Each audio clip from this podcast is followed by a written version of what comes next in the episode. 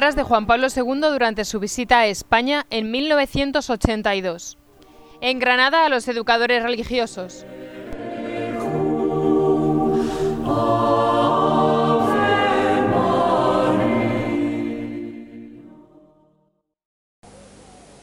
Vosotros, educadores en la fe, cumplís un servicio especial a la revelación divina, sacando inspiración de esa eterna complacencia que reside en Dios mismo.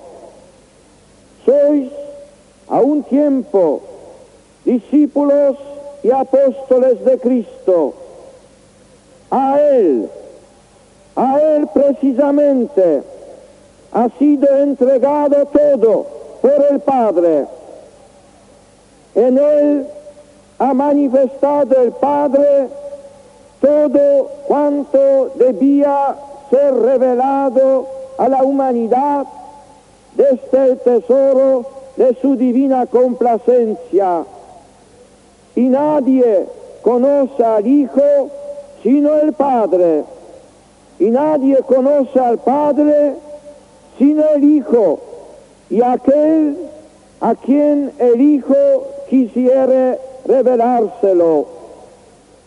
Queridos hermanos y hermanas, el Hijo desea revelaros toda la verdad del amor de Dios para que vosotros la anunciéis a los demás hombres, puesto que sois educadores en la fe.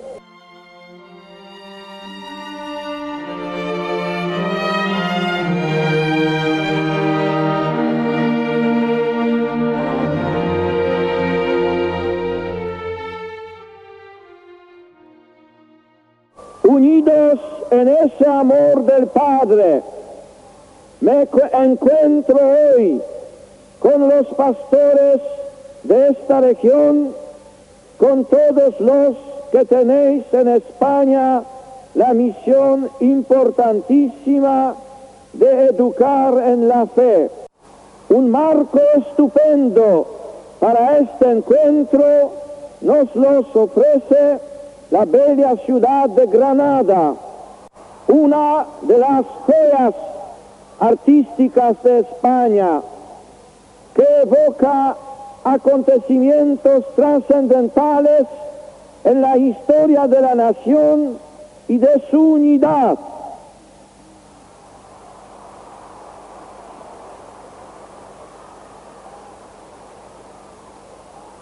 Conozco la antiquísima tradición de la fe cristiana de estas iglesias, el testimonio admirable de vuestros mártires, la vitalidad reflejada ya en el concilio de Elvira, en los albores del siglo IV, para ayudar y mantener, a mantener y fortificar esa fe, estas tierras han tenido la fortuna de disponer de ejemplares educadores cristianos.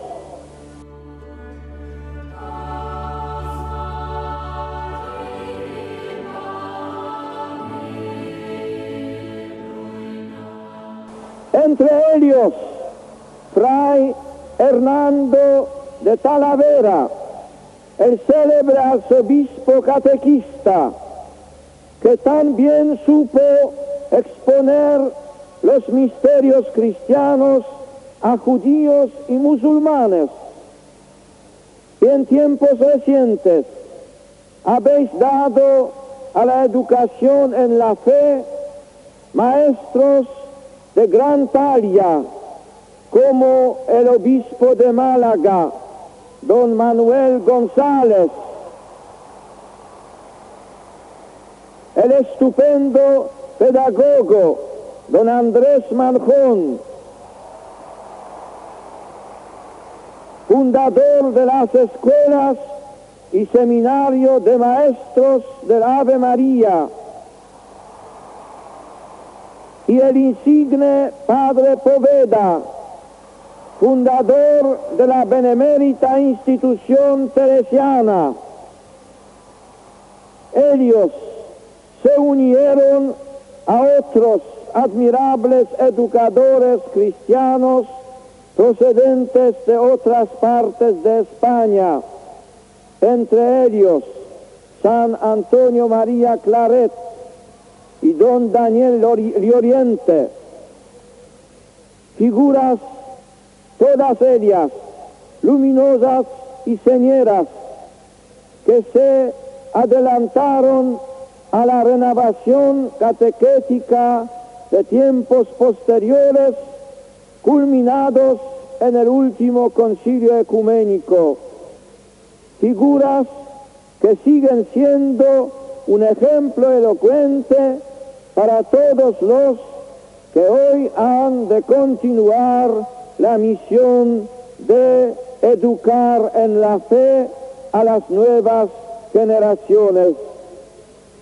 Esa misión, que es un deber eclesial, ay de mí si no evangelizare, sigue teniendo en nuestros días una importancia trascendental para poder conducir a los fieles, niños, jóvenes y adultos a través de las diversas formas de catequesis y educación cristiana al centro de la revelación, Cristo. Tal misión no es privativa de los ministros sagrados o del mundo religioso, sino que debe abarcar los ámbitos de los seglares, de la familia, de la escuela. Todo cristiano ha de participar en la tarea de formación cristiana.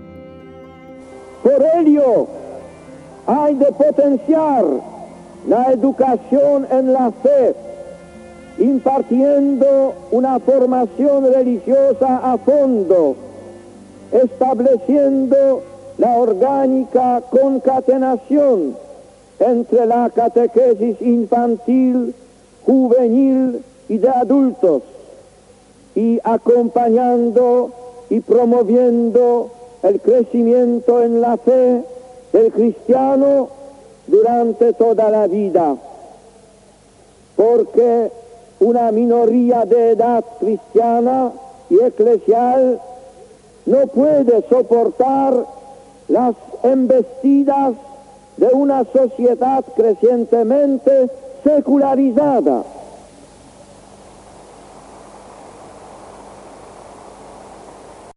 Por estas razones, la catequesis de jóvenes y adultos debe ayudar a convertir en convicciones profundas y personales los sentimientos y vivencias quizá no suficientemente arraigados en la niñez.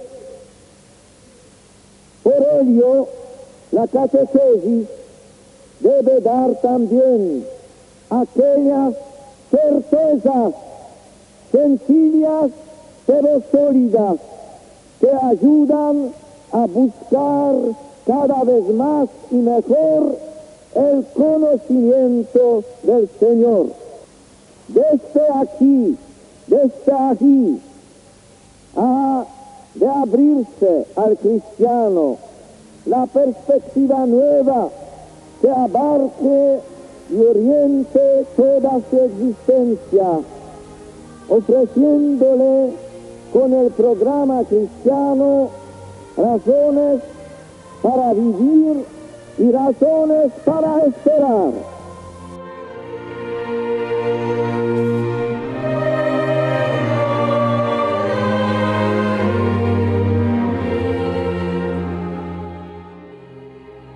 En esta línea encontrar su puesto de honor en el momento presente el educador católico, orientando su esfuerzo hacia una formación integral que dé las respuestas válidas que ofrece la revelación sobre el sentido del hombre, de la historia y del mundo. Aunque la educación en la fe es una tarea que abarca toda la vida, hay momentos del proceso cristiano que necesitan una particular atención como los de la iniciación cristiana, la adolescencia, elección de Estado y otras circunstancias de mayor relieve en la vida personal. Tras una crisis religiosa o cuando se han vivido experiencias dolorosas. Son momentos que deberán seguirse con mayor cuidado para hacer oír oportunamente a cada uno la llamada de Dios.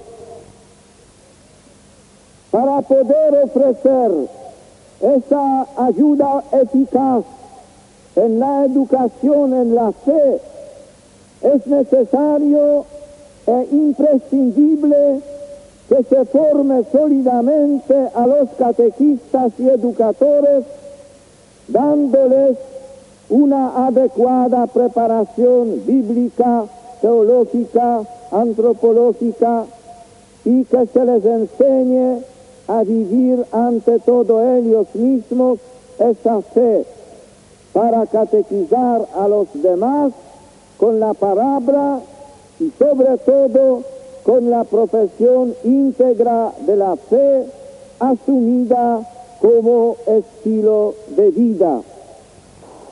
El Evangelio no solo se transmite, sino que se participa en él.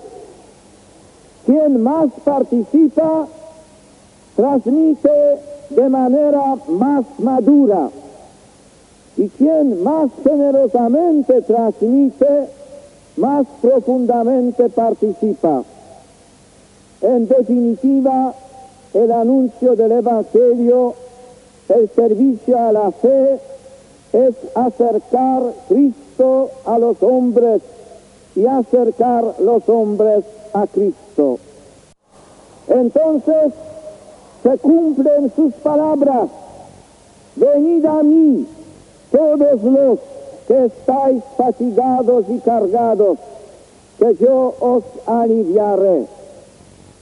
Dentro del vasto campo de la educación en la fe, los obispos españoles han llamado la atención sobre la importancia de la transmisión del mensaje cristiano a través de la catequesis y de la educación religiosa escolar.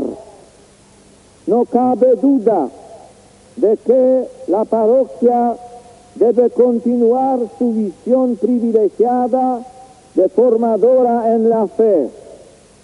No cabe duda de que los padres deben ser los primeros catequistas de sus hijos. Sin embargo, no puede dejar de tenerse en cuenta la transmisión del mensaje de salvación con la enseñanza religiosa en la escuela privada y pública, sobre todo en un país en el que la gran mayoría de los padres pide la enseñanza religiosa para sus hijos en el periodo escolar.